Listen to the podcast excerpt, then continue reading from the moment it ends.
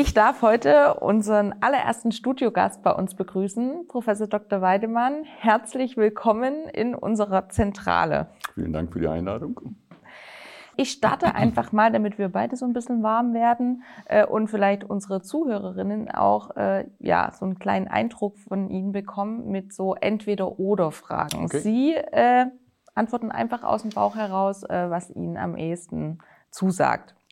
Wandern oder Skifahren? Skifahren. Notizzettel oder Tablet? Noch Notizzettel. Buch oder Serie? Buch. Auto oder Zug? Beides. Kaffee oder Tee? Kaffee. So, ich würde ein bisschen zitieren aus Ihrem Curriculum, bevor wir dann so ein bisschen in die Tiefe gehen. Ja. Ähm, Sie unterbrechen mich gerne, wenn ich irgendwas vergesse oder was falsch erzähle. Also, nach Ihrem Schulabschluss äh, beginnen Sie mit dem Studium der Biologie und äh, promovieren an der Universität in Bonn. Danach folgt die Habilitation an der Universität Ulm. Danach sind Sie wissenschaftliche Angestellte bzw. Assistent an den Universitäten Bonn, Düsseldorf und in Ulm. Außerdem haben Sie einen Forschungsaufenthalt in den Niederlanden und danach eine außerplanmäßige Professurvertretung an der Universität Ulm. Lehrgebiete von ihnen sind äh, Anatomie, Physiologie, Pathophysiologie, Endokrinologie, medizinische Physik und Molekularbiologie. Das ist jetzt, da werden wir vielleicht dann noch in die Tiefe gehen. Also ich ja. kann da nicht so viel mit anfangen. Und das alles ähm, endete sozusagen in ihrer jetzigen Stellung als Studiengangsleiter und zwar von dem dualen Studiengang Medizintechnische Wissenschaften Sie hatten es heute ja auch nicht allzu weit hier zu uns Ganz ins genau. Studio, weil Sie Ihr Büro eben auch hier an der schönen Akademie haben. Jetzt so meine erste Frage, weil wir hier ja oft die Themen Berufsorientierung auch beleuchten. Wie sind Sie denn damals auf das Studium der Biologie gekommen? Also das war tatsächlich für mich schon relativ früh klar. Also ich hatte auch Bio-Leistungskurs und habe dann tatsächlich sofort äh, angefangen mit dem Biostudium. Und äh, das hat mich immer interessiert. Und Sie haben es ja schon gesagt, ein, ein Schwerpunkt waren eben schon ganz früh die Hormone, also mhm. Endokrinologie ah, okay. ist die Lehre von den Hormonen. Ah. Und da habe ich mich dann relativ äh, schnell dann auch mit äh, dem männlichen Sexualhormon beschäftigt, dem Testosteron. Ah. Das hat ja sehr vielfältige Effekte mhm. und da haben wir halt äh, geforscht dran an diesem Gebiet. Und da bin ich eben auch mit äh, vielen klinischen Einrichtungen in Kontakt gekommen und habe da eben ja, Ärztinnen, Ärzte kennengelernt, aber eben auch alle anderen äh, Gesundheitsberufe, MTLAs, also Laborassistentinnen, äh, Radiologe, Radiologieassistenten, äh, MTAFs, aber auch äh, OTAs und später dann eben auch die Notfallsanitäter. So habe ich einen guten Überblick über die gesamten Gesundheitsberufe bekommen. Und das war eigentlich ein ganz guter Startpunkt. Wie gesagt, seit 2013 bin ich eben hier Studiengangsleiter. Wir haben in diesem Jahr zehn Jahre, zehnjähriges Jubiläum. Genau. Und äh, ja, fühle mich also hier als Studiengangsleiter sehr wohl. Auch und, gerade hier in der Akademie oder hier in Biebling im Kloster. Ja, also es ist auch schwer, sich hier nicht wohlzufühlen ja, tatsächlich. Die Erfahrung habe ich auch gemacht. Ähm, wie sind Sie denn, also Sie haben ja in Bonn angefangen, wie ging denn Ihr Weg nach Ulm? Also nach der Promotion als Postdoc bin ich dann erstmal ins Ausland gegangen. Ich hatte noch ein paar Kurzforschungsaufenthalte in den Vereinigten Staaten. Ah, oh. Bin äh, aber dann eben nach Düsseldorf gegangen für äh, sechs Jahre äh, an den Lehrstuhl für Endokrinologie mhm. und bin dann eben seinerzeit mit meinem seinerzeitigen Chef nach Ulm gewechselt und habe dann eben, der ist dann irgendwann äh, in Rente gegangen und habe den dann vertreten und habe eben diese außerplanmäßige Professur dann äh, inne gehabt und eben seit 2013 eben Professor bei der DRBW. Okay, und möchten Sie uns noch ein bisschen tiefer mitnehmen, vielleicht auch in Ihre Forschungsinhalte dann auch in den Niederlanden, was man sich darunter vorstellen kann, ja. auch gerade mit den Testosteronen? Gerne, also Hormone sind eben mein absolutes Steckenpferd. Also ich bin da ganz vielfältig orientiert, aber viele Studien habe ich eben zum Thema Testosteron gemacht. Da gibt es äh, bestimmtes äh, Syndrom, Androgen-Insensitivitätssyndrom, wo wir es mit äh, Menschen zu tun haben, die eben vom Chromosomensatz männlich sind, die auch Hoden ausgebildet haben, ähm, und normale männliche Testosteronwerte im Blut haben, aber trotzdem phänotypisch, also vom äußeren Erscheinungsbild eben rein, zum Teil zumindest rein feminin sind. Mhm. Und das liegt dann eben daran, dass der Rezeptor für das Testosteron, dass der eben Mutationen aufweist, dass der defekt ist und die dadurch eben die eigentlichen Effekte des Testosterons, nämlich die Vermännlichung, die Virilisierung, eben nicht mehr, gar nicht mehr oder nicht mehr so gut ausgeübt werden können. Aha. Das war praktisch so ein Hintergrund. Und dann sind wir dann auch gerade in Ulm, haben wir uns äh, damit beschäftigt, welchen Einfluss Testosteron oder die männlichen Sexualhormone ganz allgemein eben auf das Herz-Kreislauf-System haben. Ähm, und ja, das ist einfach äh, sehr spannend man sagen. Aber die Östrogene und auch die Gestagene, also das Progesteron, sind natürlich genauso spannend. Ja. Viele andere Hormone. genau, sehr gut. Äh, super formuliert, dass wir auch alle abdecken. Gendermäßig äh, völlig. Genau, sehr gut. Ähm, ja, aber klar stelle ich mir schon auch ähm, spannend vor. Ich glaube jetzt auch gerade im Hinblick, ähm, zum Beispiel eben auch, ist ja gerade auch in den Medien ähm, die Medizin, äh, auch die äh, unterschiedlichen Arzneimittel für Männer beziehungsweise ja. für Frauen, was das für Auswirkungen hat. Ganz wichtiges äh, Feld, also ja. jahrelang vernachlässigt und kommt, ist aber jetzt immer mehr im Kommen, ja. weil es gibt eben doch Unterschiede zwischen Mann und Frau, auch gerade was die äh, Arzneimittel betrifft, ganz eindeutig. Wichtig, dass man das mehr in den Fokus nimmt.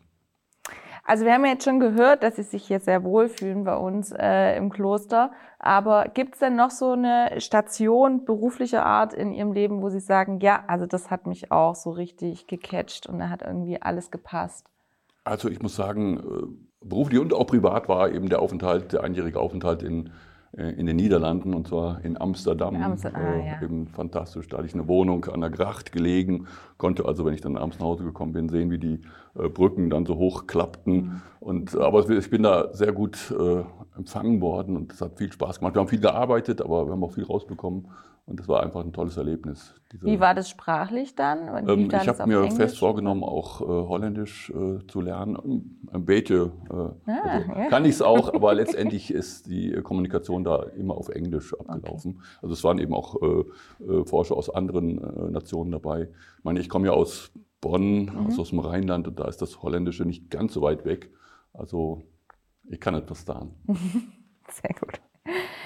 Ja, und Sie haben es vorhin auch schon äh, angesprochen, dass der Studiengang MTW, also Medizintechnische Wissenschaften, jetzt dieses Jahr zehnjähriges ähm, Jubiläum hat. Und deswegen wollen wir da natürlich auch nochmal ein bisschen äh, mehr reinschauen, auch inhaltlich. Vielleicht können Sie ja mal zu Beginn so ein bisschen erklären, was sich hinter dem Studiengang überhaupt verbirgt, was man sich so vorstellen muss, was man auch danach arbeiten kann. Also ich weiß nicht, vielleicht kann ich ein bisschen länger ausholen. Sie, Sie unterbrechen mich einfach, wenn ja. es zu lang wird. Also der Studiengang Medizintechnische Wissenschaften ist ein Anrechnungsstudiengang. Und das heißt, äh, neben der normalen Hochschulzugangsberechtigung wie Abitur beispielsweise, können wir vielleicht aber auch nochmal gleich darauf eingehen, dass es da auch noch andere Zugangswege gibt. Also neben dieser Hochschulzugangsberechtigung müssen die Leute äh, derzeit zwingend eben eine Ausbildung zur MTA, zur OTA oder zum Notfallsanitäter oder Sanitäterin äh, gemacht haben. Und der Vorteil ist, diese Ausbildung dauert ja drei Jahre und Inhalte dieser Ausbildung werden auf das Studium angerechnet sodass das eigentliche Studium dann äh, auf drei Semester, sprich anderthalb Jahre verkürzt ist. Ja. Insgesamt würden die Leute also nach der äh, dreijährigen Ausbildung dann noch anderthalb Jahre Studium ähm, äh, machen und danach hätten sie praktisch nach viereinhalb Jahren letztendlich beides, den Ausbildungsabschluss und eben den Bachelor of Science. Wobei man muss die, äh, dieses Studium nicht unmittelbar direkt nach der Ausbildung anschließen, sondern man könnte auch eine Arbeitspause, eine Urlaubspause, eine Babypause einlegen. Das geht eben alles. Ja, stelle ich mir eben auch eigentlich praktisch vor, wenn man zwischendrin auch nochmal arbeitet. Ich glaube, das kann man bis zu zehn Jahre oder ja, so machen. Ja, sogar gell? noch länger. Äh, sogar. Das, äh, das ist sehr vorteilhaft teilweise. Dann ist man doch schon viel mehr drin. Genau, und hat dann die praktischen Beispiele ja, auch, glaube ich, vor Augen, wenn es dann wieder um die Theorie geht. Und dann im Studium selbst, also das Besondere bei der Dualen Hochschule Baden-Württemberg, ist die größte Hochschule des Landes Baden-Württemberg, allerdings mit mehreren, an, an, mehreren Standorten sind wir verteilt. Wir gehören zum Standort Heidenheim, haben aber hier in äh, Ulm-Wieblingen eben den Vor, einen besonderen Vorlesungsstandort für die Gesundheitsstudiengänge. Und äh, das Besondere an der Dualen Hochschule ist eben, dass wir Theoriephasen und Praxisphasen, dass die sich abwechseln, im etwa dreimonatigen Wechsel. Äh, die Theoriephasen also hier in Ulm und dann die Praxisphasen dann beim jeweiligen dualen Partner. Und wir haben ganz viele Partner inzwischen. Also der Hauptpartner ist äh, zum Beispiel das Uniklinikum und die dualen Partner sind eben für die Praxisphasen verantwortlich bei denen die Studierenden eben das Praxis- oder das Arbeitsleben kennenlernen oder vertiefen sollen. Aber äh, sie sind auch verantwortlich äh, für die Betreuung der wissenschaftlichen Arbeiten, die eben auch in diesen Praxisphasen geschrieben werden müssen. Das heißt dann bei uns Projektarbeit, beziehungsweise in der letzten Praxisphase wäre es dann noch die Bachelorarbeit. Und für die Studierenden heißt es, sie werden die gesamten anderthalb Jahre in unserem Studiengang eben vom dualen Partner finanziert in der Regel in Höhe eines Ausbildungsgehaltes, aber nach oben sind keine Grenzen gesetzt, nach unten schon. Und ähm, ja, der duale Partner oder die dualen Partner sind Teil der Hochschule und sind eben dann für die praktischen Phasen verantwortlich. Wie stellt man sich das dann vor mit den dualen Partnern? Also Sie haben dann eine Liste oder man setzt sich mit ihnen in Verbindung, wen es da gibt. Ja. Und dann muss man sich aber bei dem dualen Partner bewerben. Das ist ganz wichtig. Das? Man muss sich dann bewerben. Äh, wir haben eine zwischen eine große Liste an äh, dualen Partnern. Äh, aber es ist natürlich mit ein bisschen Aufwand verbunden, wobei zurzeit eben, ich sag mal, der Markt sehr äh, studierendenfreundlich ist. Also es werden auch gerade MTAs, OTAs, Notfallsanitäter sehr gesucht und viele duale Partner nutzen dieses Studium auch, um eben gute und motivierte Leute eben an ihre äh, Einrichtungen zu binden. Ja. Insofern sind die Chancen zurzeit wirklich sehr gut. Und ja? Darf ich vielleicht noch sagen, also wenn man die Ausbildung gemacht hat, die Ausbildung an, Ausbildungen an sich sind schon sehr wertvoll. Ja? Das ist ein super Beruf, äh, aber einige möchten dann vielleicht doch noch was draufsetzen und vielleicht dann eben auch später äh, vielleicht noch in anderen Positionen eingesetzt werden. Da kommen wir ja vielleicht auch nochmal zu. Genau. Ähm, und äh, für die würde sich Studien, dieser Studiengang dann eben entsprechend anbieten. Aber es ist nicht unbedingt ein Muss, dass man das also auf jeden Fall anschließen muss.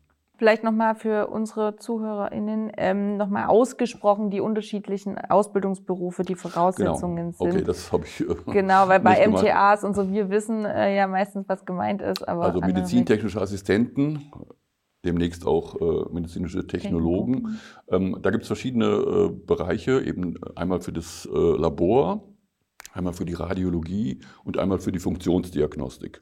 Und dann gibt es die OTAs, das sind die operationstechnischen Assistenten und eben die Notfallsanitäterinnen bzw. Notfallsanitäter. Mhm.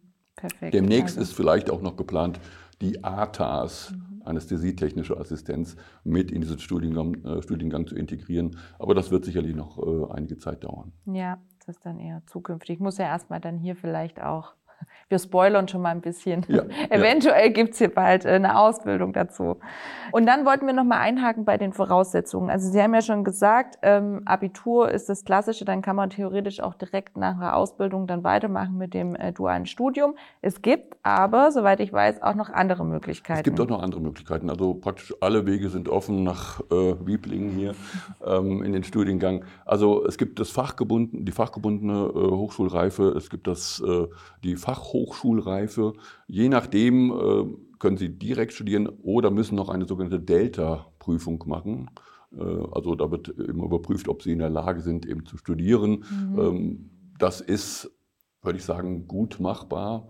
Gut, man muss sich auch da entsprechend vorbereiten. Ähm, also das ist äh, möglich und man kann auch mit Realschulabschluss, also wenn man in Anführungsstrichen nur Realschulabschluss hat, äh, auch dann kann man das Studium angehen. Äh, zwar muss man dann nach der Ausbildung noch drei Jahre in dem entsprechenden Beruf dann gearbeitet haben und muss dann eben noch ein Beratungsgespräch und eben dann eine Eignungsprüfung machen die sicherlich nicht völlig einfach ist, aber das machen doch tatsächlich eine ganze Reihe von Leuten und äh, äh, zum größten Teil sehr erfolgreich. Ah, okay. Also muss man sich das dann schon vorstellen, dass da so richtige Prüfungen abgenommen werden? Also gerade bei der Eignungsprüfung, das ist eine Englischprüfung, das ist eine Deutschprüfung und das ist eine fachspezifische Prüfung. Also das mhm. ging dann vor allen Dingen um Themen wie Anatomie, Physiologie und eben auch Pathophysiologie. Äh, und das ist Schrift, ein schriftlicher Teil und dann gibt es dann später auch nochmal einen mündlichen Teil. Also das, da muss man sich schon gut darauf vorbereiten. Das soll eben das Abiturwissen ja. praktisch so ein bisschen ja. äh, geprüft werden. Aber wie gesagt, äh, viele haben das gemacht und äh, durchaus erfolgreich.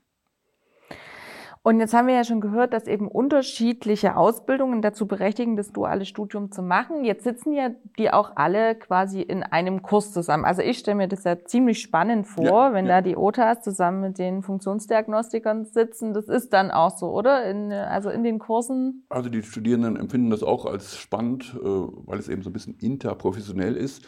Aber wenn wir jetzt mal auf die Inhalte des Studiengangs vielleicht auch, äh, oder wenn ich darauf eingehen darf, ja. ähm, die das Prinzip unseres Studiengangs ist, dass die Leute fachlich weiter qualifiziert werden, also in ihren jeweiligen Beruf, äh, Berufen, also mit ihren jeweiligen beruflichen Hintergründen. Also die Laborassistenten, die würden dann eben zum Beispiel äh, Durchflusszytometrie dann äh, näher bearbeiten. Das Oder müssen Sie jetzt nochmal ausführen. Das ist ein Verfahren, mit dem man Zellen äh, analysieren kann, also mhm. hochspezifisches Verfahren, hochinteressant. Es gibt Massenspektrometrie, äh, also andere Verfahren, Elektronenmikroskopie, äh, in denen praktisch die Leute dann eben sich weiter qualifizieren können. Das gleiche gilt natürlich für die Radiologieassistenten und die anderen Berufe eben auch. Aber äh, neben dieser fachlichen Weiterqualifikation, und da sollte ich vielleicht kurz sagen, es gibt eine Reihe von Modulen, wo die äh, Studierenden dann wirklich nach, ihrem, nach ihrer beruflichen Herkunft dann eben auch aufgeteilt werden. Mhm. Sie machen nicht immer alles Ach zusammen. So, okay. Äh, aber darüber hinaus gibt es eben auch noch andere Kompetenzen, die die Studierenden erwerben sollen, eben unter anderem also wissenschaftliches Arbeiten, aber Qualitätsmanagement, Informationstechnologie und Datenschutz, Betriebswirtschaftslehre. Also sie sollen auch da praktisch entsprechende Kompetenzen erwerben, sodass sie dann im Prinzip über den, ich sage es immer so gerne, über den Tellerrand äh, hinausschauen können und dann später auch entsprechend eingesetzt werden können. Das ist jetzt schon eine super Überleitung zu meiner nächsten Frage. Was sind denn dann Einsatzmöglichkeiten? Also wenn man seinen Bachelor of Science, damit schließt man ja ab, Science, äh, ja hat, in der Tasche hat, äh, wo kann ich dann später arbeiten? Also das ist jetzt außerordentlich vielfältig. Mhm. Das kommt natürlich immer individuell auf die äh, Absolventen an, die sich auch dann weiter äh, darum kümmern müssen. Aber was, ich habe ja jetzt schon zehnjährige Erfahrung, äh, das Ganze geht in Richtung Leitungspositionen. Also je nachdem, wenn die Absolventen vorher schon einige Jahre gearbeitet haben, dann können sie ganz schnell äh, Leitungspositionen äh, übernehmen. Wenn man direkt nach der Ausbildung kommt, dann sollte man vielleicht auch nach dem Studium noch ein paar Jahre vielleicht äh, in dem entsprechenden Betrieb gearbeitet haben. Aber die Leute werden eben auch an Schnittstellen gerne eingesetzt. Also sie sprechen ja so ein bisschen die Sprache der BWLer, der Informatiker, anderer Bereiche, Qualitätsmanagement und sollen dann eben so ein bisschen vermitteln zwischen den zwischen der Ärzteschaft auf der einen Seite, zwischen den Informatikern und so weiter und so fort. Und äh, das ist eben, dafür sind die eben auch gerne gesehen. Äh, es gibt spezifische Anwendungsgebiete, also zum Beispiel im Strahlenschutz für die Radiologieassistenten äh, oder eben auch äh, im Qualitätsmanagement. Das ist äh, eben auch ganz beliebt. Mhm. Da kann mhm. man bei uns übrigens auch so ein Zertifikat noch zusätzlich bekommen ja. zum äh, Qualitätsmanager bzw. Managerin. Und es gibt eben viele Möglichkeiten, dass man natürlich in der Wissenschaft weitermacht, aber das muss jetzt gar nicht unbedingt sein. Äh, auch in Ausbildung, Fortbildung, Weiterbildungsmaßnahmen werden die Leute eben gerne eingesetzt. Und die meisten, das kann ich vielleicht noch dazu sagen, bleiben bei ihren dualen Partnern, die meisten Absolventen. Aber manchmal wechseln sie eben auch und dann äh, geht es zum Beispiel in die Industrie und, äh, und so weiter und so fort. Vielleicht kann man mal so grob zusammenfassen, also die Leute werden eingesetzt in interessanteren, verantwortungsvolleren mhm. Jobs äh, und werden natürlich dann auch äh, entsprechend besser bezahlt. Das kann man vielleicht auch sagen. Das wäre die eine Möglichkeit, aber einige, und das sind gar nicht so ganz wenige, die nutzen dann auch die Chance, sie haben dann den Bachelor und wollen dann eben vielleicht auch noch nachlegen und machen dann Master. Also das gibt es, da gibt es auch Master. auf jeden Fall, das gibt es zum Beispiel auch von der DHBW, einen Master. Aber es gibt natürlich auch Masterangebote von der Uni, von der Universität, äh, Medizintechnik beispielsweise oder auch von den äh, Hochschulen für angewandte äh, Wissenschaften. Da bin ich auch selber noch in einem entsprechenden Masterstudiengang involviert. Ähm, und da gibt es auch eine ganze Menge von Möglichkeiten. Inzwischen sind sogar einige schon dabei, sind an ihrer Promotion ah. dran. Ah. Also ja, alles super. geht. Alles geht. Und wo wir gerade dabei sind mit alles geht, das ist ein international anerkannter Abschluss. Also man kann damit auch ins Ausland gehen. Ja. Das ist sowieso vielleicht auch ein Vorteil. Also diese Gesundheitsberufe sind ja bei uns in Deutschland eben, äh, äh eben noch nicht akademisiert. Äh, und das ist im europäischen, aber im gesamten Ausland deutlich anders. Also da sind das alles Studiengänge, äh, die Ausbildung zum äh, Radiologen und so weiter. Äh, und da tun, tun sich die Absolventen dann auch leichter, wenn sie dann im Ausland zum Beispiel arbeiten wollen. Mhm. Ja, mit, mit ja. diesem Bachelor of Science im Hintergrund. Ja, würde das theoretisch auch während des Studiums gehen, sowas das wie geht auch während des äh, Studiums, also während der Praxisphase, wenn der duale Partner sagt, wir möchten äh, äh, unsere Studierende oder unseren Studierenden eben in einer Dependance in Australien, hatten wir schon mal, äh, ah. einsetzen, dann ist das natürlich überhaupt kein Problem. Äh, es geht theoretisch auch in der Theoriephase, wobei unsere Theoriephase oder die, das ganze Studium ist ja auf diese anderthalb Jahre praktisch beschränkt und dadurch mhm. wird das dann schon sehr ambitioniert, sagen ja. wir mal vorsichtig so. Aber es ist äh, prinzipiell schon möglich.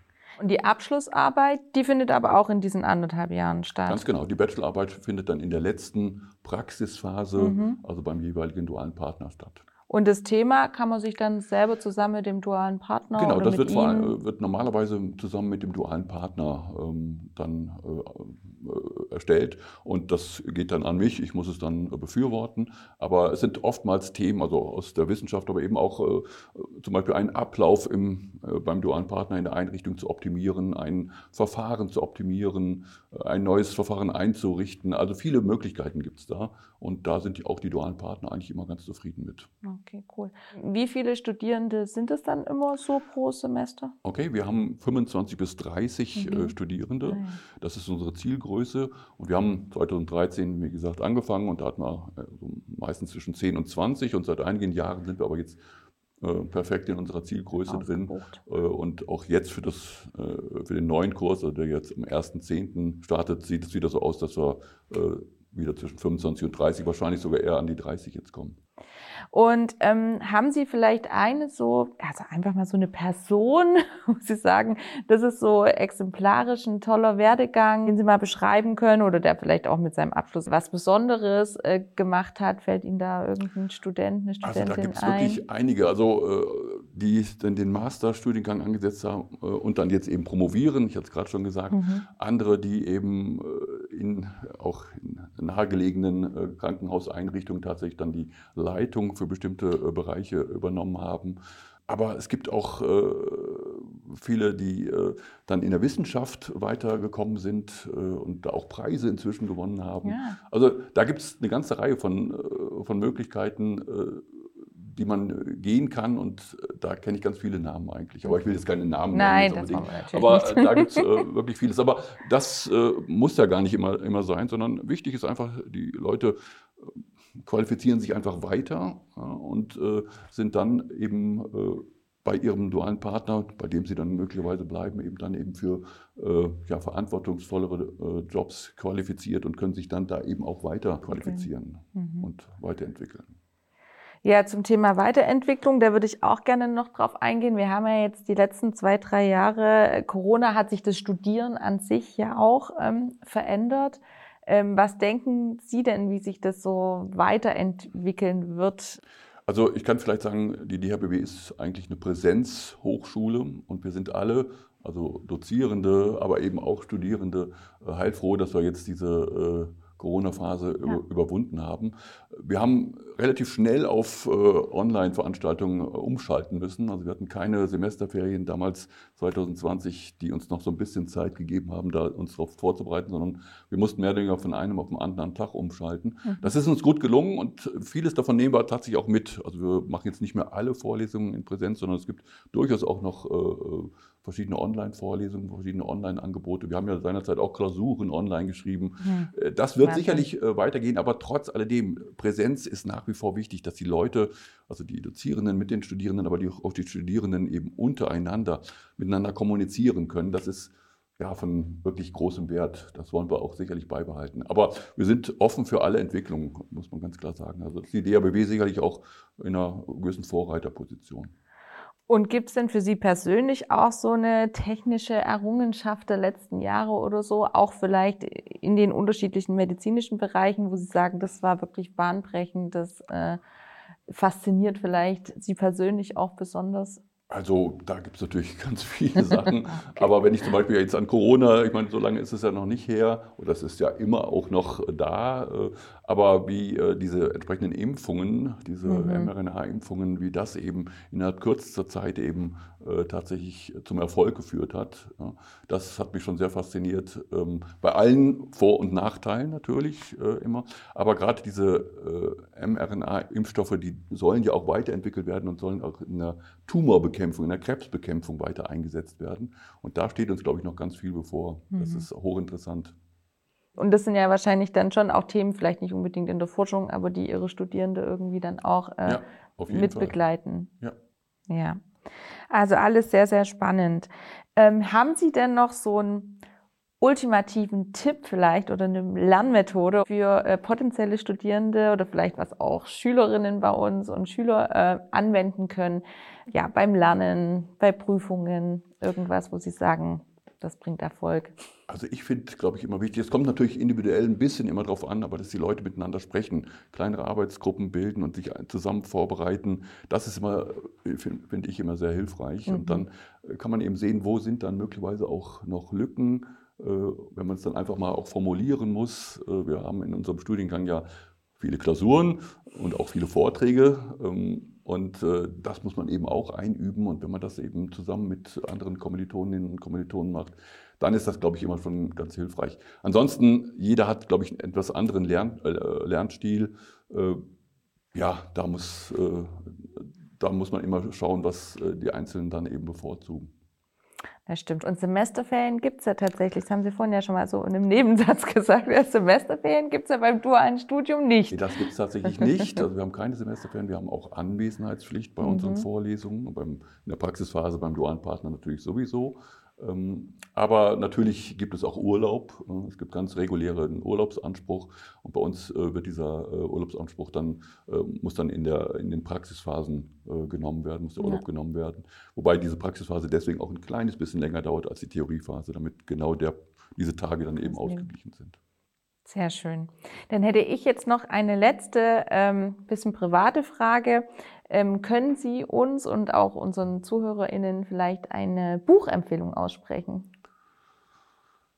Muss nicht unbedingt fachlich sein, kann auch Belletristik sein, was Sie möchten. Ja, ich lese tatsächlich äh, viel, ähm, aber eben auch ganz unterschiedlich. Also ich habe mich jetzt mit Klimawandel mhm. sehr beschäftigt. Da gibt es verschiedene Bücher, äh, die eben zeigen, dass unsere Abhängigkeit von Gas und anderen Stoffen eben jahrelang in die falsche Richtung gelaufen ist und wir jetzt möglichst schnell auf diese erneuerbaren Energien äh, wechseln müssen. Äh, da gibt es also interessante Bücher, äh, die man empfehlen kann, aber ich will jetzt kein einzelnes nennen. Ja, dann äh, bedanke ich mich ganz recht herzlich, dass ja, Sie heute hier mich. Gast waren. Äh, vielleicht sieht man sich ja mal wieder in der Zentrale. Okay, vielen Dank. Ja, und dann heißt es für mich auch äh, bis zum nächsten Mal.